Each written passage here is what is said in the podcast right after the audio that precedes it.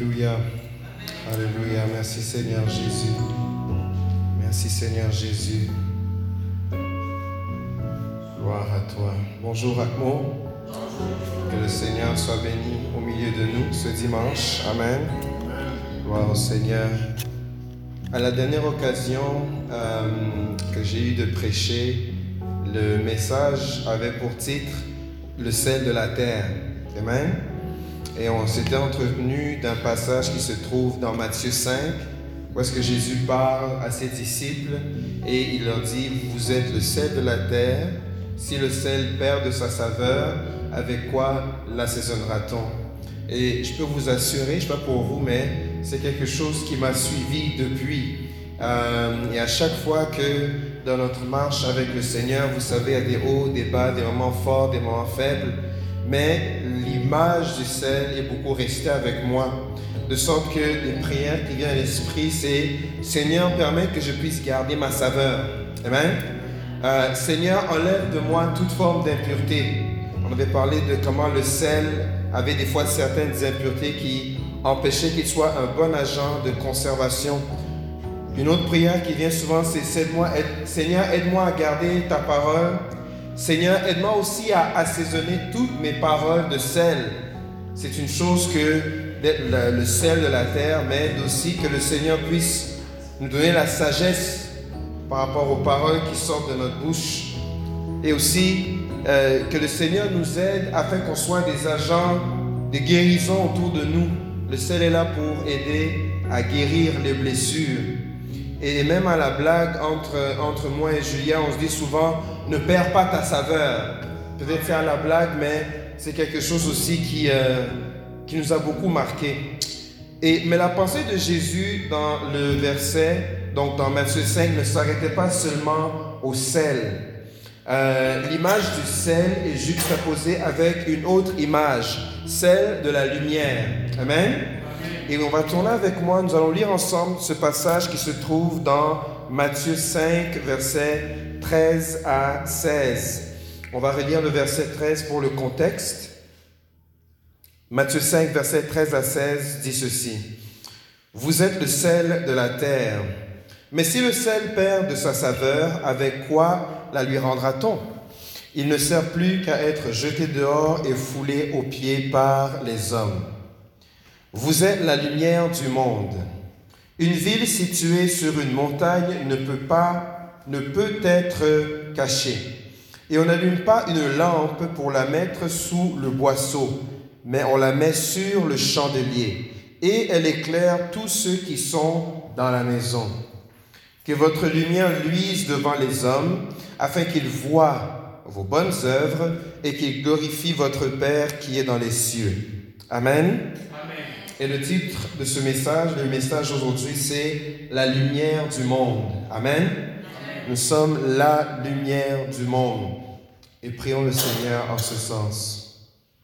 Éternel, merci, Alléluia, de cette autre opportunité où nous avons de partager ta parole, de, de lire les Écritures et de grandir ensemble dans la foi. Je te demande d'ouvrir nos cœurs, nos esprits, nos âmes à recevoir ta parole afin qu'elle puisse faire du bien à nos cœurs. Je te demande, Seigneur, de disposer nos esprits à ne pas être perturbés ni distraits, mais concentrés sur la personne de Jésus-Christ. C'est en ton nom, Jésus-Christ, que j'ai prié ainsi avec foi et action de grâce. Amen. Amen. Gloire au Seigneur. Amen. Vous êtes la lumière du monde. C'est ce que l'on lit dans le verset 14. Et de définir la lumière, ce qu'est la lumière, euh, peut être un exercice complexe parce que on, voit la lumière, on sait de quoi ça a l'air, mais s'il faut la définir, ça peut être un exercice difficile. Alors pour ce faire, je suis allé faire un peu de recherche euh, pour voir quelle est une définition courante de ce qu'est la lumière.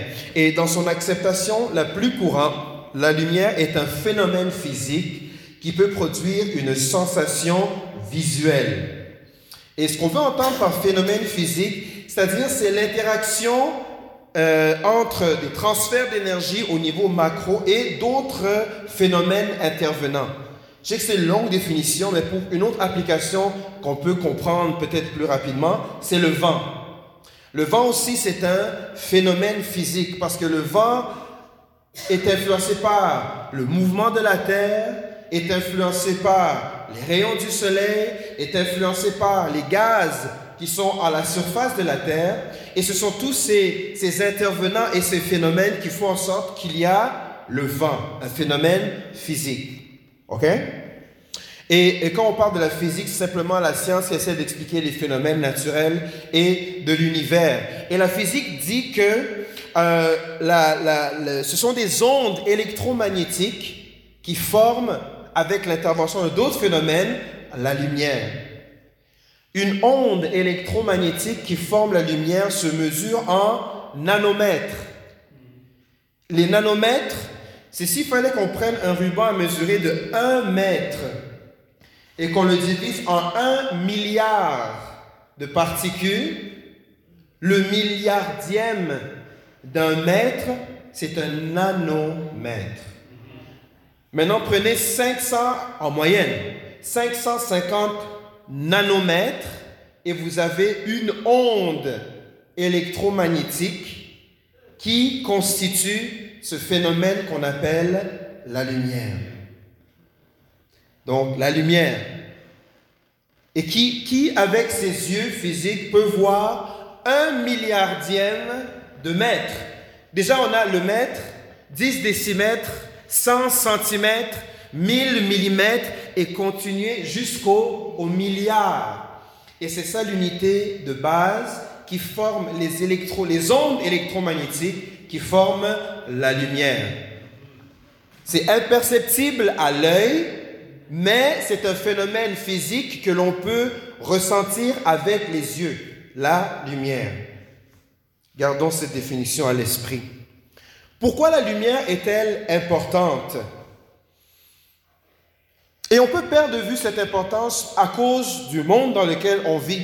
Quand on est rentré dans cette salle ici, tout ce qu'on a eu à faire, c'est de pousser l'interrupteur du bas vers le haut et pouf, il a eu la lumière dans toute cette salle, n'est-ce pas? La lumière, on ne remet même plus en cause ni en question son existence. Ça fait partie de notre quotidien.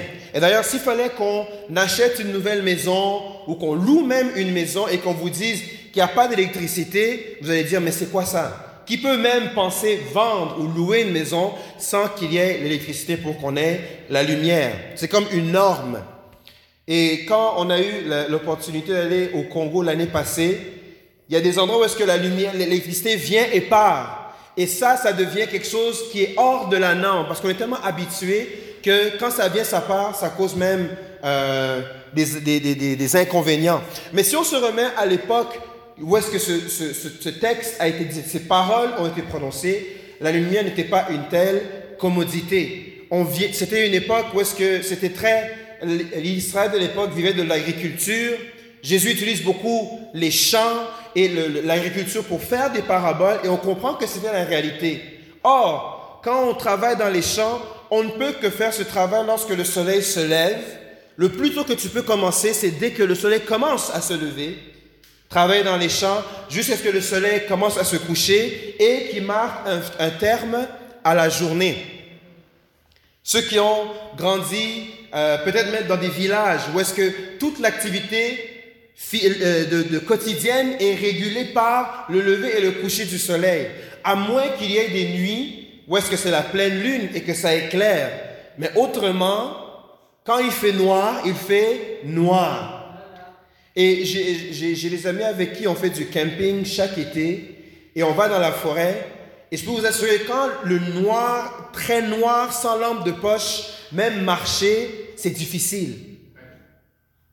Et donc, on, perd de vue que, tu vois, on va la nuit et puis il y a des lampadaires partout, mais s'il faut juste sortir en campagne et il n'y a pas la lune ni les étoiles, il fait très noir. Et le noir fait peur, n'est-ce pas? Pourquoi? Parce que la noirceur, en fait, affecte notre sens le plus prévalent, la vision. Vous savez, quand on goûte, c'est seulement quand on mange. On respire seulement quand ça nous frappe au nez. Mais la vision, c'est notre sens le plus prévalent. Et quand il faut qu'on ferme les yeux et qu'on commence à se diriger, ça peut causer des anxiétés.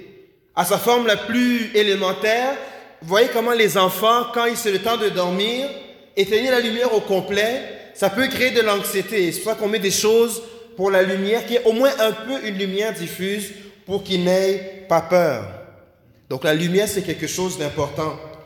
En faisant euh, des recherches pour ce message, j'ai découvert qu'en 2015, l'UNESCO, qui est une euh, organisation reliée à l'ONU, avait déclaré l'année 2015 l'année de la lumière. Est-ce que vous le saviez?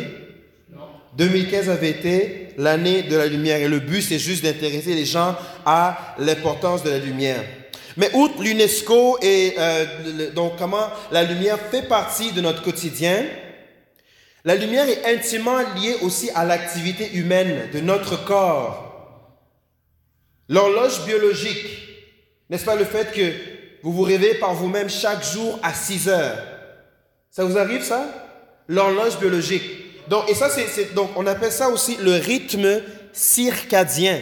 Et c'est, euh, donc, c'est, placé au, en plein milieu du cerveau et c'est toutes sortes de neurones qui se communiquent. Et ce qui influence l'horloge, il y a notamment l'activité physique, le rythme cardiaque, euh, je veux dire l'activité physique, l'exercice, l'alimentation et aussi la lumière. La lumière a un impact sur notre horloge biologique. Et c'est pour ça, semblerait-il que quand on ouvre la lumière, quand on se réveille le matin et qu'on ouvre les rideaux et qu'on est frappé par la lumière, ça déclenche dans notre cerveau ce qu'on appelle une, hormone qui s'appelle la cortisol. Et la cortisol, ça aide à augmenter le taux de sucre dans notre sang. Ça nous donne cette sensation de je suis réveillé. Donc la lumière a même un impact sur notre, notre éveil. Amen? Euh, que, dire euh, que dire aussi de l'impact du, soleil sur la, création de vitamine D N'est-ce pas? Lorsque, euh, le soleil, on est, lorsque le soleil touche notre peau, il y a une réaction qui se fait et ça métabolise la vitamine D. Et la vitamine D, ça aide même à la santé pour nos os.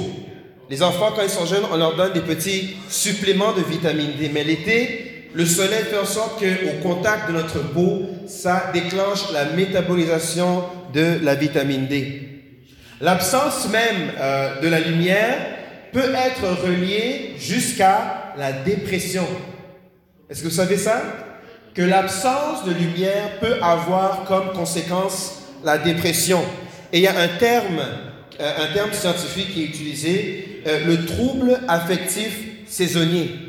Vous allez voir que les gens en été sont de très bonne humeur, n'est-ce pas, et même on s'habille avec des vêtements colorés, alors que lorsque vient l'hiver et que les journées raccourcissent et que le temps d'ensoleillement diminue, on dirait qu'on a on, est dans un we're in a bad mood, hein, on se sent lourd. Et ça, c'est parce que la lumière a un impact sur nous. Et même que, les, vous savez, au-dessus du cercle polaire de l'Arctique, il y a des villes qui peuvent passer en hiver des semaines et des semaines sans lumière. Et ce sont, des, ce sont des endroits où est-ce que le taux de dépression aussi est beaucoup plus élevé que la moyenne. Donc définitivement, la lumière a un impact et intimement lié à notre activité humaine, qu'on soit même conscient ou inconscient de cela. La lumière est si importante que ce sont les premières paroles qui nous sont rapportées dans le livre de la Genèse que Dieu ait prononcées. N'est-ce pas? Lorsqu'on se rapporte à euh, le livre de la Genèse au chapitre 1, le verset 3, la Bible déclare, Dieu dit que la lumière soit et la lumière fut. Amen. Que la lumière soit et la lumière fut. Et quand on lit la Bible, on doit comprendre que les choses telles qu'elles nous sont rapportées ne le sont pas par hasard. N'est-ce pas?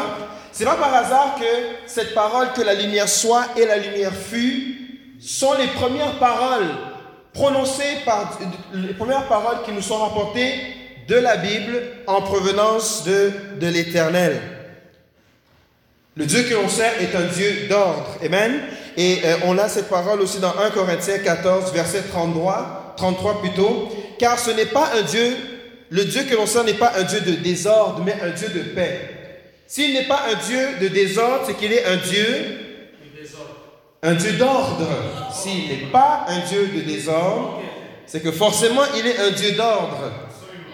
Et si on voit dans, la première parole prononcée par l'Éternel, que la lumière soit, c'est que cette parole a toute son importance. On va essayer maintenant de connecter tous ces points, ces définitions, l'importance qu'on voit à la lumière et voir la profondeur, l'importance, l'impact de cette déclaration de Jésus lorsqu'il a dit, vous êtes la lumière. Et vous voyez que je suis en train de faire la même démarche que lorsqu'on a parlé du sel, n'est-ce pas? On voit d'abord l'importance du ciel pour ensuite la connecter à la déclaration, vous êtes le sel de la terre. Amen? On a dit à la question, qu'est-ce que la lumière?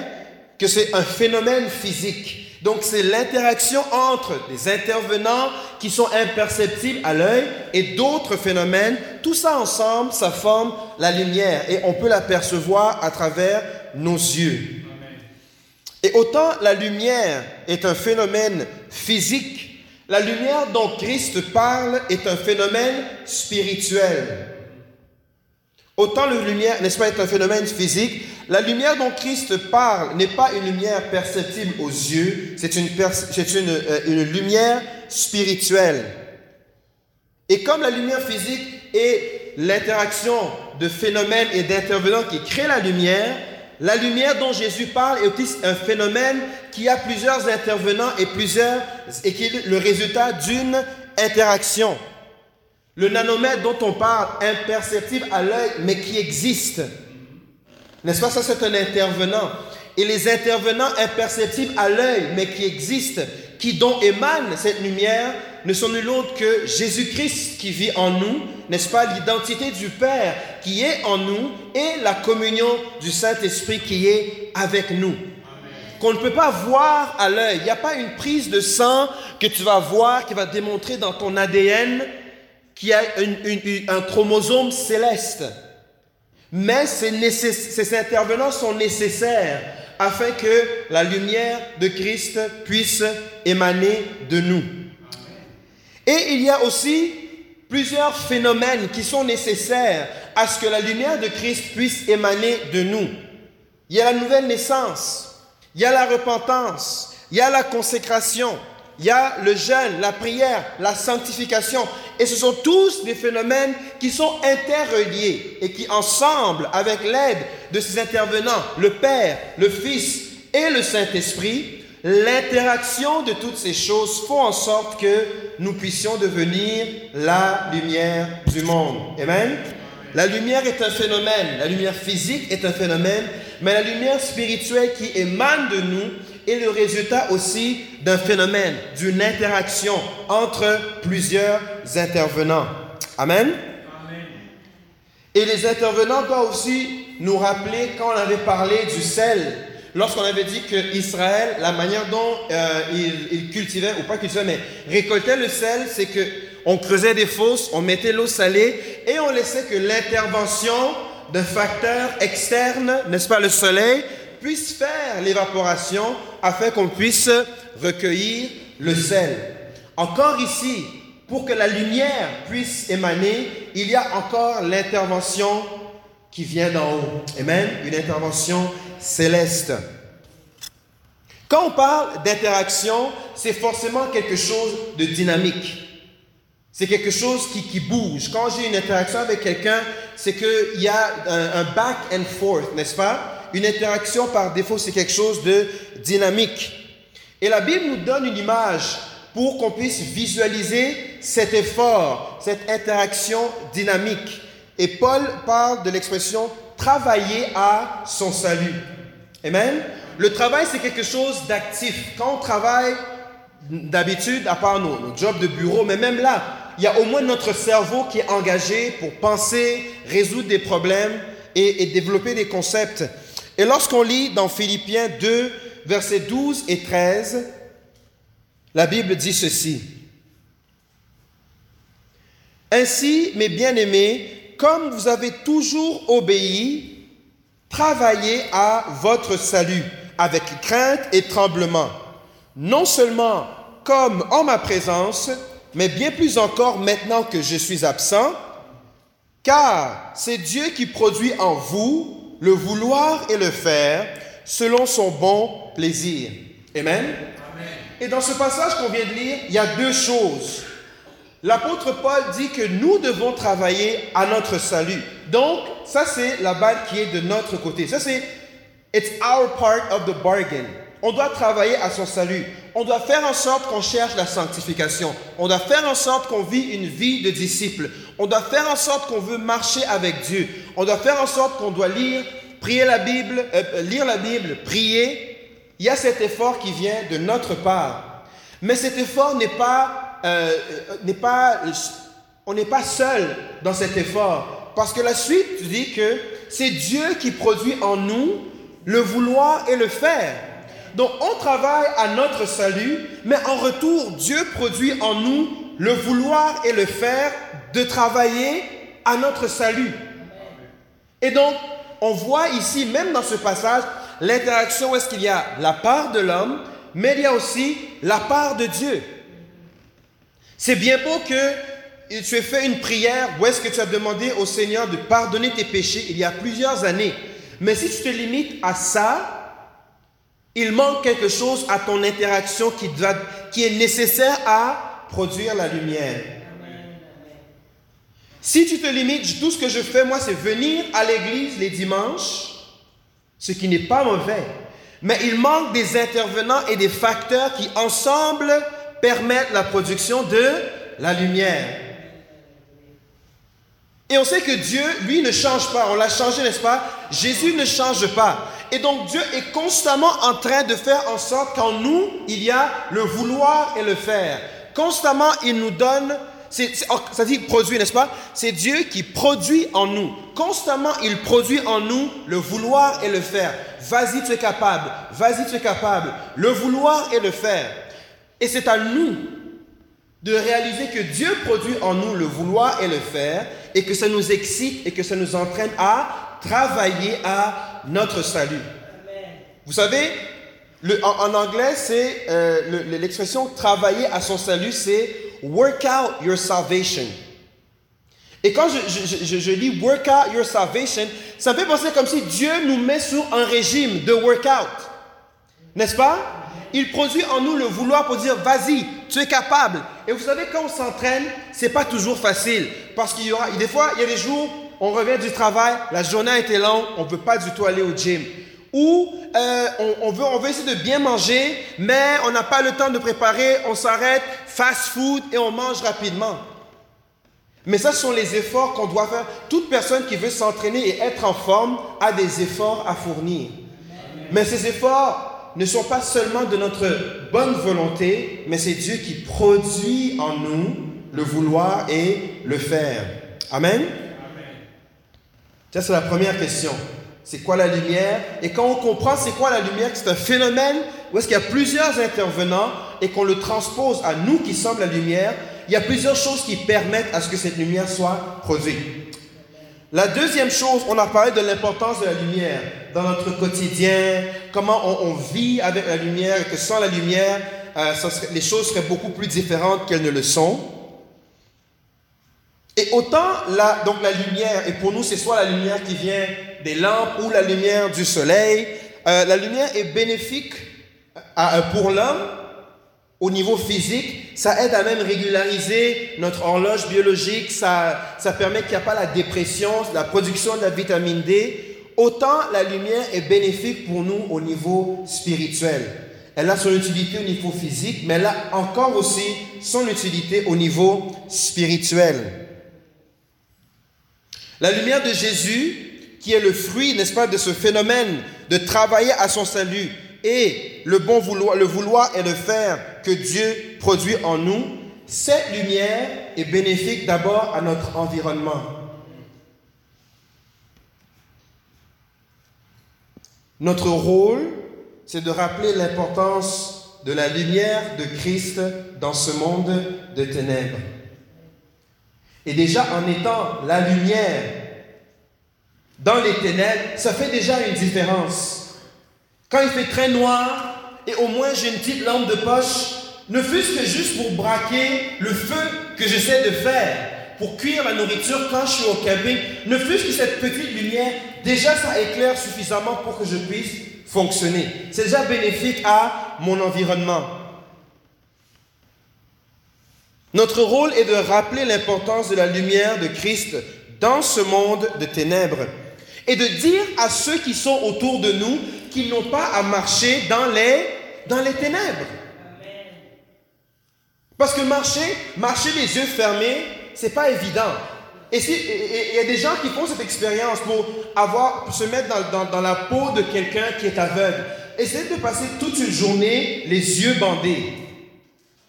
Comment est-ce que vous allez conduire votre véhicule? Tout d'un coup, il faut apprendre la braille pour lire des documents. C'est tout un univers qui change. Et c'est pour ça même la Bible dit que lorsqu'on cherche le Seigneur, le Seigneur permet qu'on puisse tâtonner, c'est-à-dire marcher d'un pas hésitant, ne sachant pas vraiment où est-ce qu'on va, jusqu'à ce que la lumière du Seigneur, lui sur nous, chasse les ténèbres autour de nous et nous attire à lui. Et c'est ça qu'on est appelé à faire être un jet de lumière, ne fût-ce que juste dans notre environnement immédiat, que les gens puissent voir à travers de nous que ce n'est pas nécessaire de marcher sans savoir où est-ce que tu vas. Qu'il y, y, a moyen de vivre une vie, live a life with a purpose. La vie sans, sans, sans but fait en sorte que les dépressions, même dans les pays développés, sont très hauts. Parce que les gens vont au travail, tu sais pas pourquoi tu vas au travail? Les gens ont de l'argent, mais ne savent pas quoi faire de son argent. Mais lorsque la lumière de Jésus pointe dans notre vie, ça rajoute déjà un but à notre vie. Dans Jean 1, verset 5, on voit que la lumière est intimement reliée au ministère que Jésus est venu faire. Jean a dit, la lumière, lui, dans les ténèbres, et les ténèbres ne l'ont point reçu. La lumière, lui, dans les ténèbres, et les ténèbres ne l'ont point reçu. Plus loin au verset 9, il dit, cette lumière était la véritable lumière qui, en venant dans le monde, éclaire tout homme. Amen. Et donc, en étant la lumière du monde, en comprenant que nous sommes la lumière du monde, on réalise aussi qu'on est en train de continuer le ministère que Jésus est venu faire sur terre. Vous savez, c'est tout, c'est une lourde charge. Aller faire de toute une nation de ses disciples, oui, on doit prêcher la, la bonne nouvelle, et peut-être on le comprend qu'on doit évangéliser, mais on doit se voir comme la continuité du ministère de Jésus sur terre. Ce qu'il est venu faire, il veut qu'on puisse suivre ses pas, continuer dans la même direction et savoir que il y aura des endroits où est-ce qu'on va vouloir amener la lumière, mais que la lumière ne sera pas reçue. Parce que Jésus-Christ est venu. Et la lumière, n'est-ce pas, dans Jean 1,5, la lumière a lui dans les ténèbres, mais les ténèbres ne l'ont point reçu. Et c'est toute une tâche de savoir que l'opportunité nous est donnée de continuer le ministère de Jésus-Christ sur terre, c'est-à-dire d'être la lumière du monde. Amen.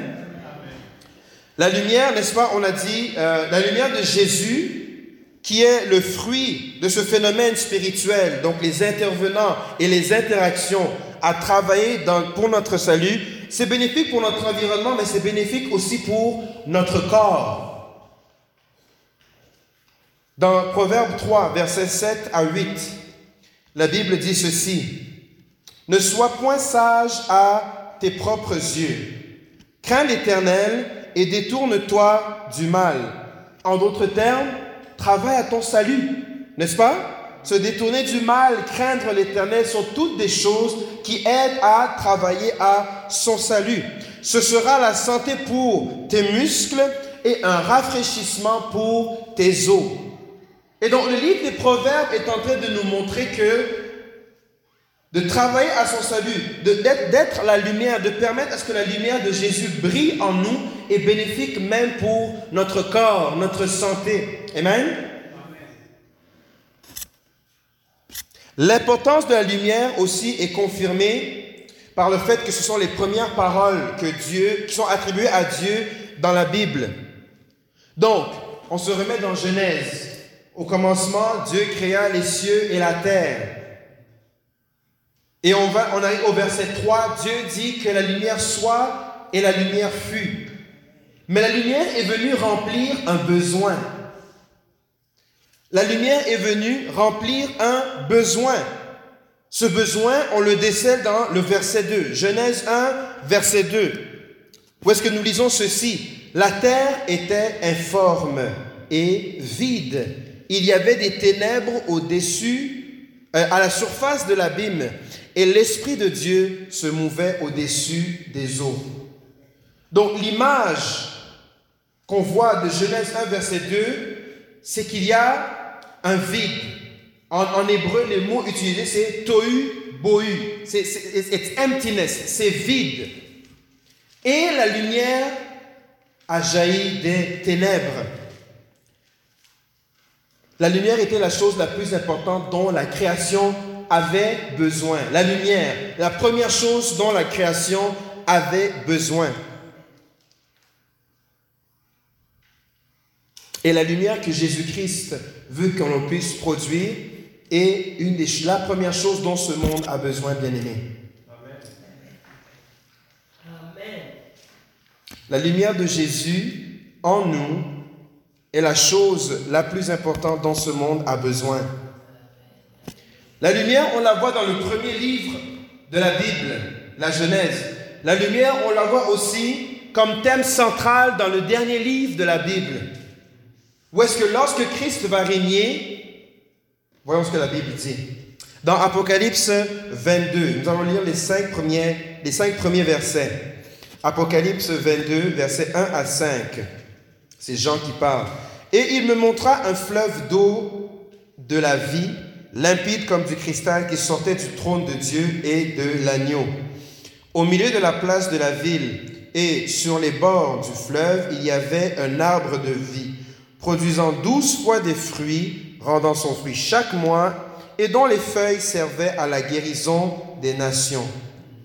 Il n'y aura plus d'anathème. Le trône de Dieu et de l'agneau sera dans la ville. Ses serviteurs le serviront et verront sa face, et son nom sera sur leur front.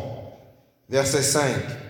Il n'y aura plus de nuit et ils n'auront besoin ni de lampe ni de lumière, parce que le Seigneur Dieu les éclairera, et ils régneront au siècle des siècles. Amen.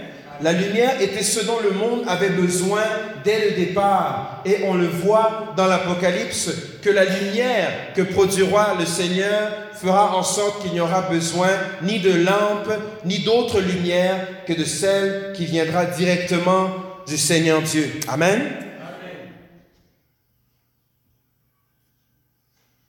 Vous êtes la lumière du monde. Le Seigneur nous appelle à être la lumière du monde et de se donner, de réaliser cette identité a des conséquences. D'être le sel de la terre avait aussi des conséquences. Si c'est toi le sel, donc c'est toi qui assaisonne, c'est toi qui conserve, c'est toi qui guérit. C'est ça le sel. La conséquence d'être la lumière du monde, la Bible utilise la suite du verset 14 et 15 pour encore illustrer l'importance de la lumière. La deuxième partie du verset 14 dit, Une ville située sur une montagne ne peut être cachée. Une ville située sur une montagne ne peut être cachée.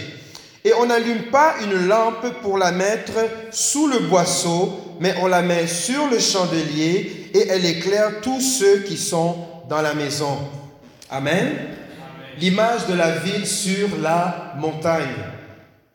C'est une, une, image très importante parce que dans, quand on se rapporte à l'époque ancienne, garder en vie sa famille et ses biens et une ville, c'était les choses les plus importantes, surtout quand venait une guerre. Et donc la protection en temps de guerre était cruciale à la survie.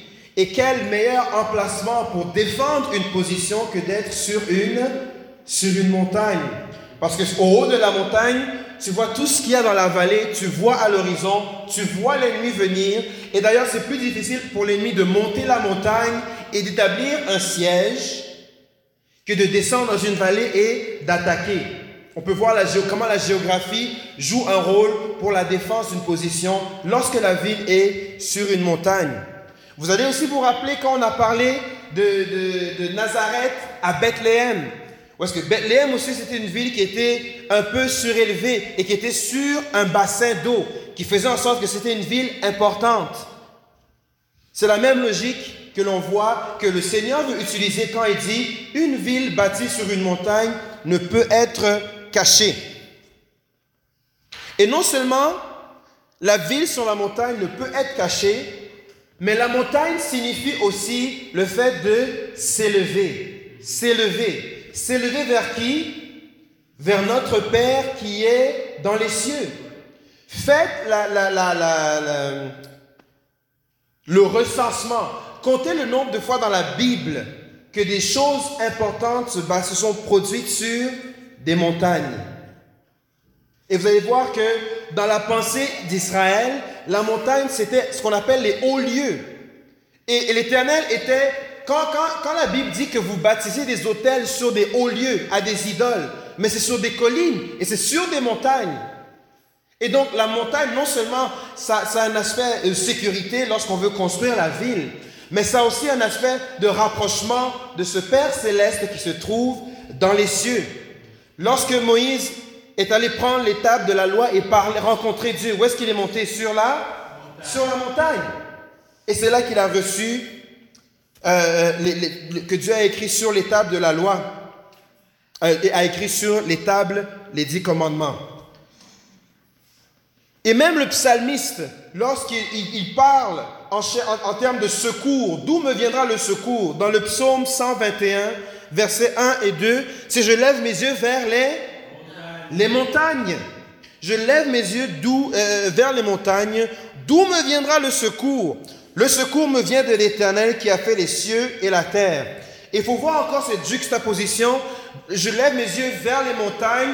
D'où me viendra le secours? Le secours me vient de l'Éternel. Et il y avait cette idée que lorsque je monte vers la montagne, je me rapproche de Dieu. il y a nécessairement un rapprochement pour euh, il y a nécessairement cette idée que plus on se rapproche de Dieu, plus aussi on peut émaner de sa lumière. Parce qu'encore Moïse, lorsqu'il montait à la montagne, est-ce qu'il descendait?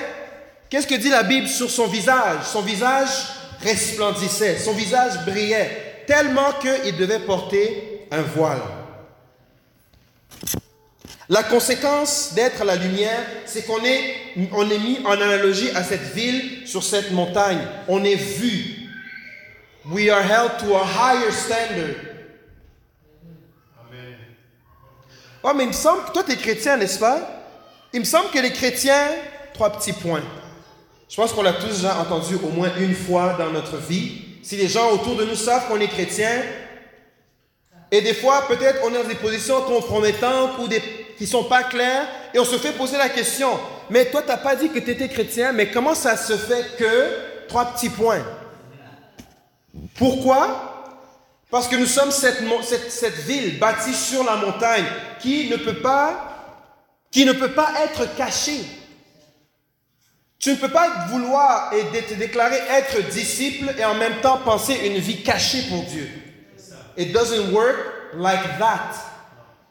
Et on est tenu à un standard plus élevé que les autres du fait que notre ville est bâtie sur la montagne.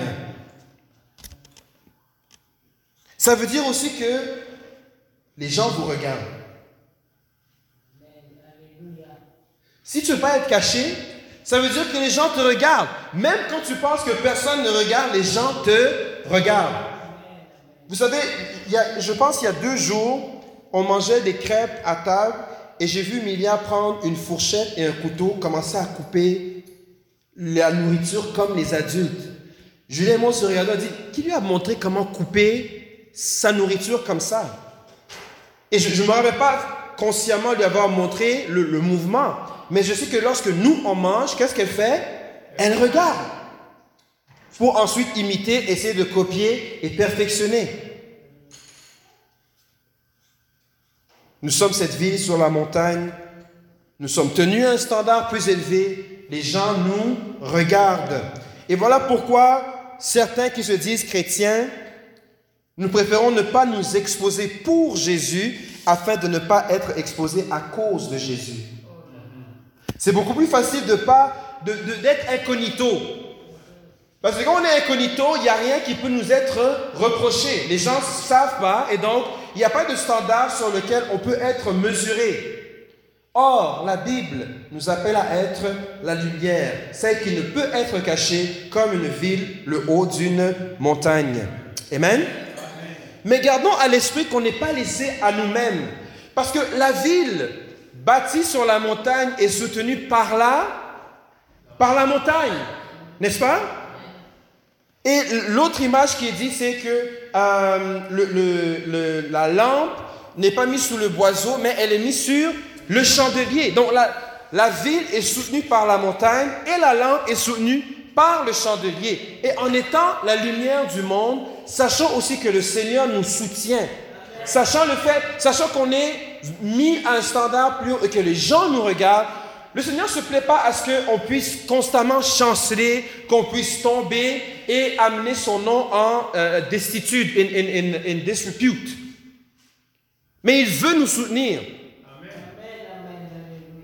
Il souhaite qu'on soit cette ville sur la montagne qui, même lorsqu'il y a assaut de l'ennemi, puisse demeurer ferme sur la montagne. Dieu ne t'a pas établi pour te faire tomber. Amen. Dieu ne t'a pas sauvé pour te voir chuter. Mais s'il t'a établi, c'est aussi pour te soutenir comme cette ville est soutenue par la montagne. Et pour le chandelier, Dieu ne t'a pas allumé pour que tu ailles te cacher sous le boisseau.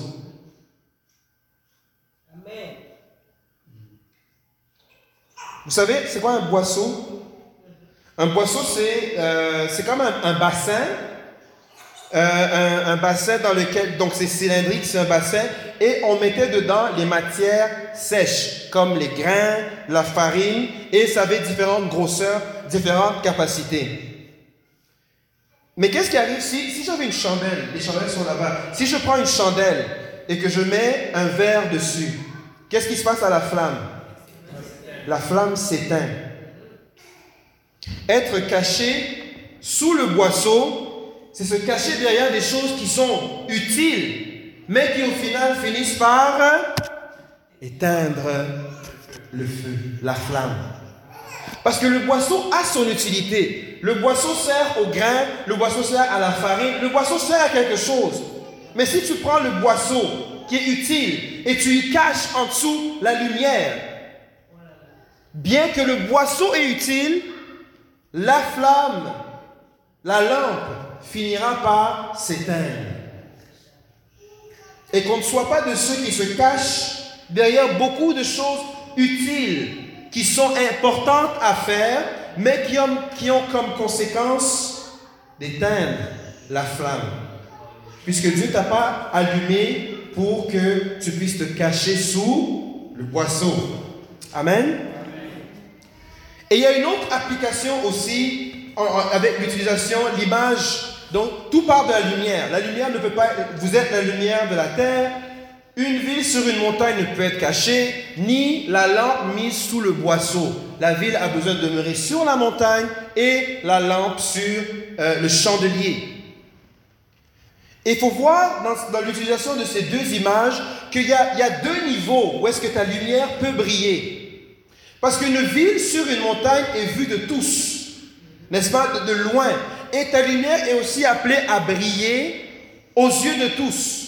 Quand tu marches dans la rue et quand tu te comportes à l'extérieur, les gens doivent savoir que oui, voici quelqu'un qui marche avec Dieu, ça c'est quelqu'un qui se dit chrétien. Oui, je pense que ça, ça, ressemble au modèle que euh, les, les chrétiens tels qu'on peut les définir, peu importe que ce soit stéréotypé ou pas. Donc aux yeux des hommes, soyons aussi cette ville bâtie sur la montagne, que lorsque les gens peuvent regarder, ils voient en ça un standard et ils voient en ça la lumière de Dieu. Mais soyons aussi des maisons éclairées.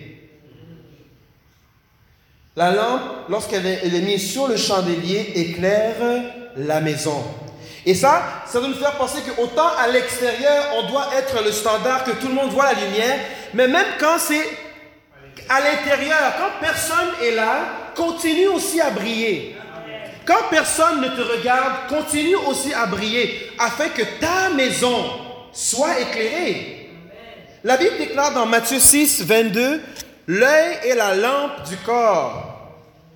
L'œil est la lampe du corps. Si ton œil est en bon état, tout ton corps sera éclairé.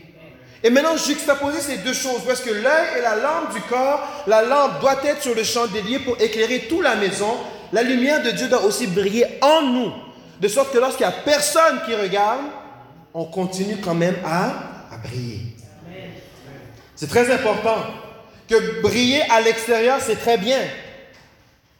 Mais il faut aussi briller lorsqu'il n'y a personne qui regarde. Lorsque c'est nous-mêmes laissés à nos pensées et qu'il n'y a personne qui peut être témoin des choses que l'on fait, que l'on puisse continuer à briller, de sorte que notre corps soit éclairé, en bon état. Amen. Alléluia. Le verset 16 nous dit ceci. Matthieu 5, verset 16.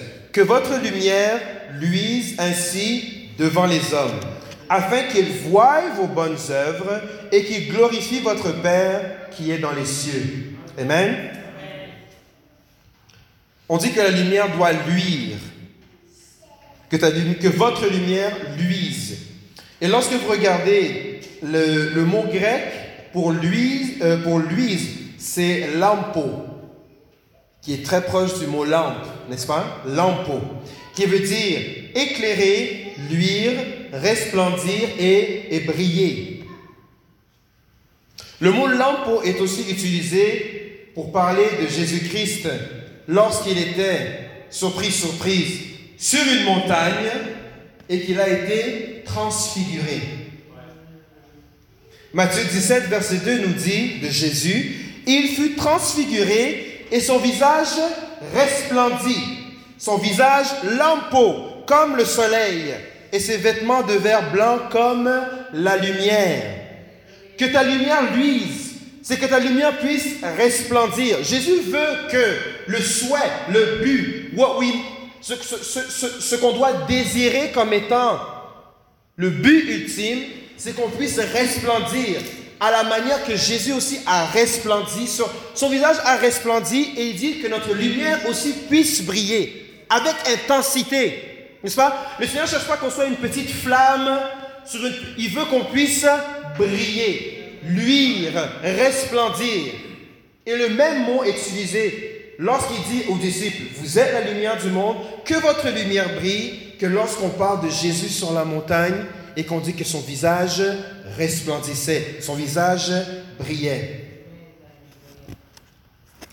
Et j'aimerais aussi rappeler que, contrairement à une, tendance populaire qu'on voit beaucoup dans l'Église, le Seigneur ne cherche pas à ce qu'on puisse briller nécessairement à travers nos biens. Je conduis une Lamborghini et c'est à travers la Lamborghini que je brille pour Dieu. Et il y a un chanteur populaire qui a fait cette analogie récemment que de dire Dieu se sert de moi parce que je suis millionnaire to shine for him.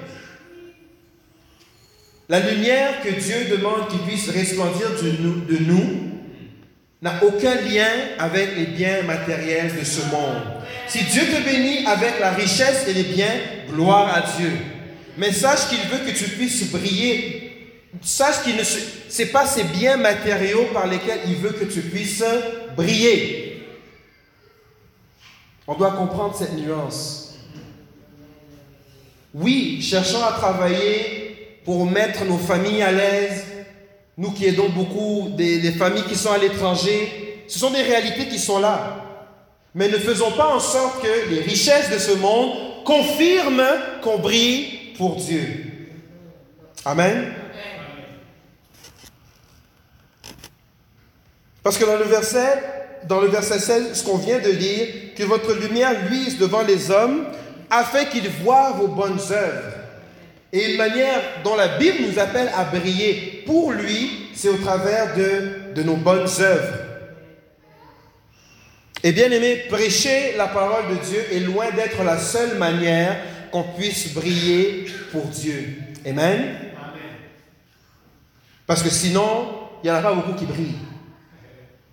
C'est pas d'avoir un micro et d'être devant les gens qui fait que je brille plus que vous. Mais le Seigneur sait là où vous êtes, dans l'environnement où est-ce que vous avez de l'influence, la manière dont vous pouvez briller pour lui. Et on a parlé euh, dimanche dernier, pas plus tard dimanche dernier, on a parlé du premier martyr de l'Église. C'était qui? Étienne. Étienne. Dans Acte 6, Étienne a été nommé diacre, donc serviteur, parce qu'il y avait un problème, n'est-ce pas? Les veuves hellénistes, c'est-à-dire les veuves de, des juifs qui parlaient grec, étaient servies en dernier. Et elles ont commencé à se plaindre. Alors on a dit, les douze sont dit, on ne peut pas, nous les douze, servir aux tables, on doit rester à prêcher la parole, mais on va essayer de mettre en place des gens qui vont servir aux tables. Et quel était le critère pour pouvoir servir aux tables? C'est pourquoi, frères, choisissez parmi vous sept hommes de, qui on rende un bon témoignage, qui soit plein du Saint-Esprit et de sagesse, et, nous, et que nous chargerons de cet emploi.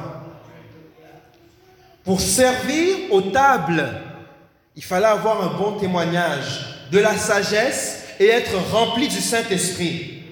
Il y en a qui vont prendre cette définition et qui vont vouloir courir vers un ministère d'évangélistes, d'apôtres et de prédicateurs international. Mais la Bible nous montre que il était nécessaire d'être rempli du Saint-Esprit, rempli de sagesse et d'avoir un bon témoignage pour servir aux tables. Et c'est un service à l'époque qui se faisait chaque jour. Chaque jour, il fallait servir aux tables. Et ce sont les qualités qu'on a vues en Étienne, qu'on a nommé diacre et qu'il a servi aux tables. Pour manifester ses bonnes œuvres, n'est-ce pas, servir aux tables, il fallait être rempli du Saint-Esprit, bien-aimé. Même si tu travailles un poste où est-ce que c'est toi qui fais la caisse, et il y a une ligne, et c'est à l'oblast ou peu importe le magasin, Dis Seigneur, remplis-moi de ton Saint-Esprit, afin que dans ce service aussi, je puisse briller pour toi. Et qu'on puisse voir dans ses bonnes œuvres, afin qu'il le voie et qu'il rende gloire à votre Père qui est dans les cieux. Même pour le service aux tables, il fallait être rempli du Saint-Esprit, plein de sagesse et avoir bon témoignage. Qu'on puisse prendre le son de cela. Mais ce n'est pas tout. Parce qu'à cause, cause du Saint-Esprit qui était en lui, Étienne aussi agissait dans son environnement et faisait luire la lumière de Jésus par des miracles. Et ça a fait en sorte qu'il a été traîné devant la Cour suprême, le Sanhédrin, afin qu'il puisse s'expliquer. Et quand on lit le verset, le verset 15 dans Acte 6, la Bible dit que tous ceux qui siégeaient euh, au Sanhédrin, ayant fixé les regards sur Étienne, son visage, son visage leur parut comme celui d'un ange. Et c'est pas dit ici, mais je pense, si on peut, oui, si on peut développer un peu que si le visage de quelqu'un ressemblait à celui d'un ange, il devait avoir une certaine radiance. Ça devait briller un peu. Les gens qui le regardaient ont dit, mais c'est quoi? Quelle est cette lumière qui émane de ce Étienne qui s'apprête à nous parler dans le Sanhédrin? Parce qu'il était rempli du Saint-Esprit, même lorsqu'il est venu le temps de parler au Sanhédrin, on a vu que son visage avait l'air de celui d'un ange. On a vu que son visage commençait à briller. Il y a fort à parier que l'expression leur visage, son visage leur parut comme celui d'un ange. Ça voulait dire que son visage était en train de briller.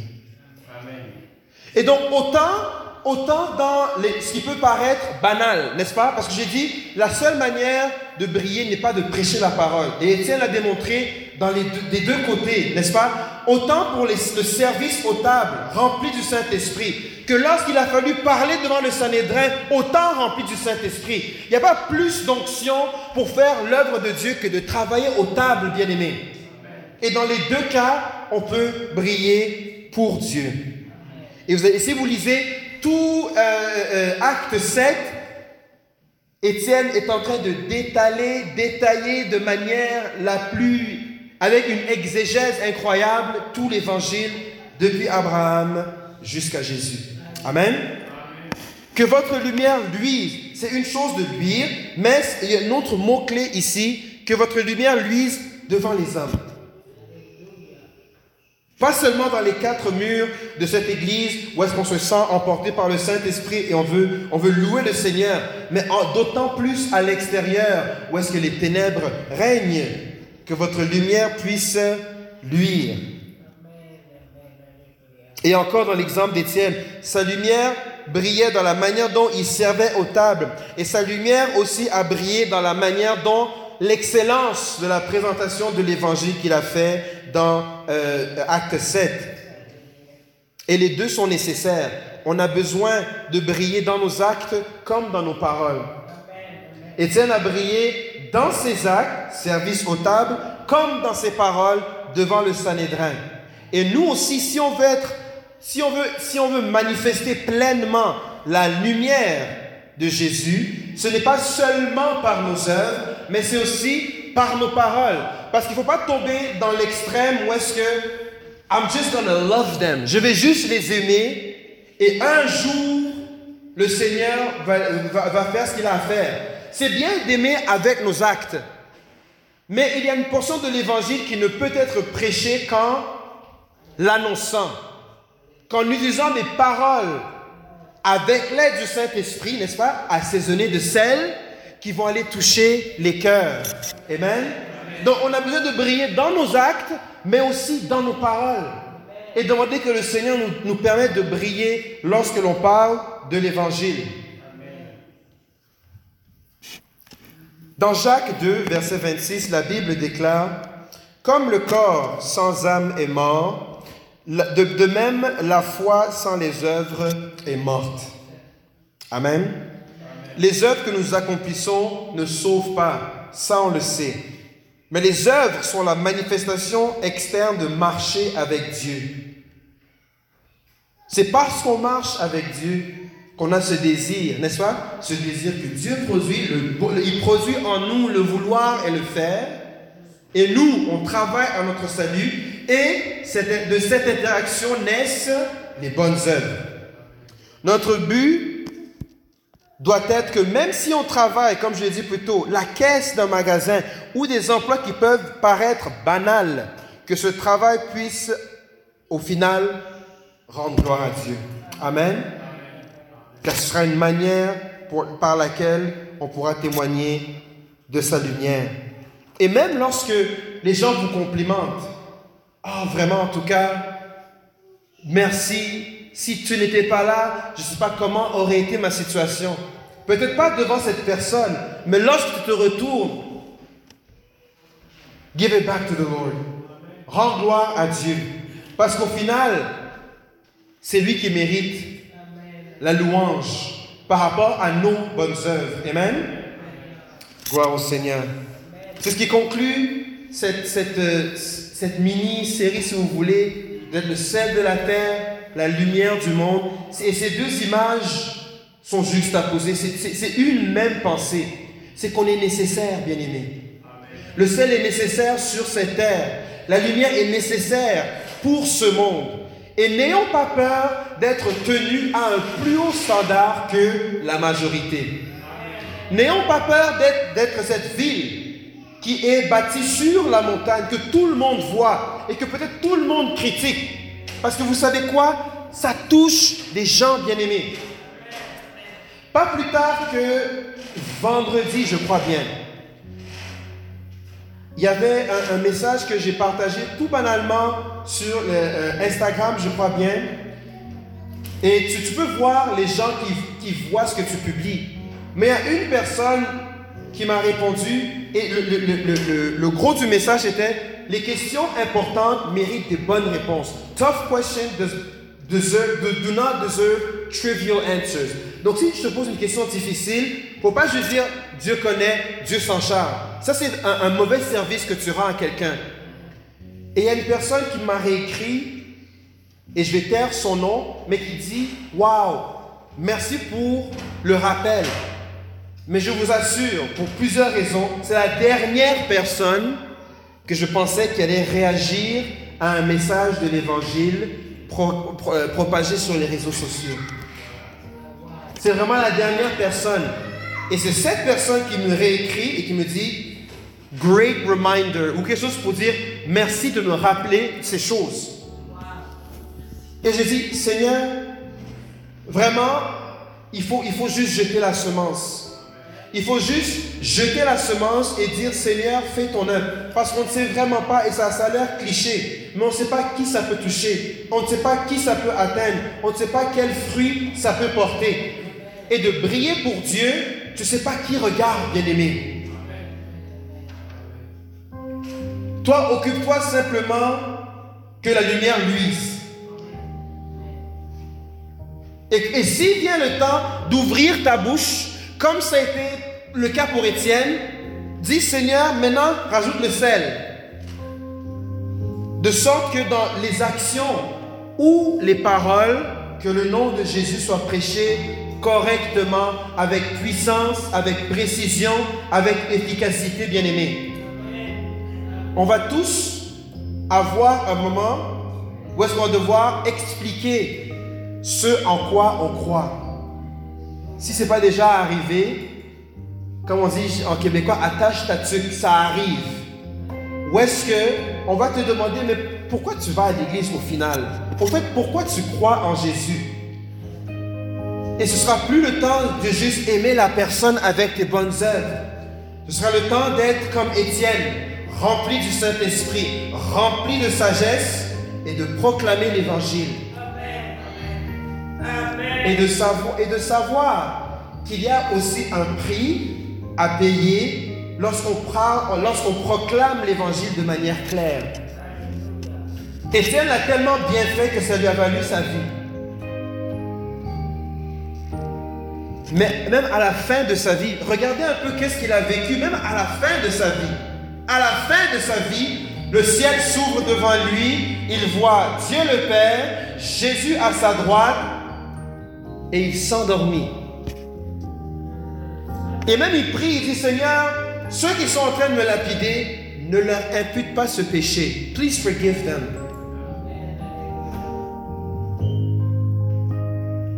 Que nous puissions être le sel de la terre et la lumière du monde. Amen.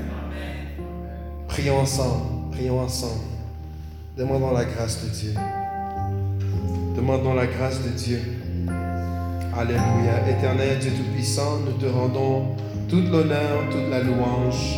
C'est toi seul qui la mérite, ô Dieu. Ces paroles, Seigneur, nous demandons que tu puisses les sceller dans notre cœur, dans notre esprit, qu'elles puissent porter du fruit, que ça puisse être comme un phare qui guide notre voyage, notre marche, une boussole qui nous oriente toujours vers le nord, la bonne direction te demande, Seigneur, de, de bénir tous ceux qui sont ici, tous ceux qui vont entendre ce message en différé. Que, Seigneur, ils puissent recevoir de toi ce que tu as prévu pour eux et pour elles. Nous te rendons toute l'honneur, toute la gloire, toute la louange dans le nom de Jésus-Christ. Amen. Gloire au Seigneur.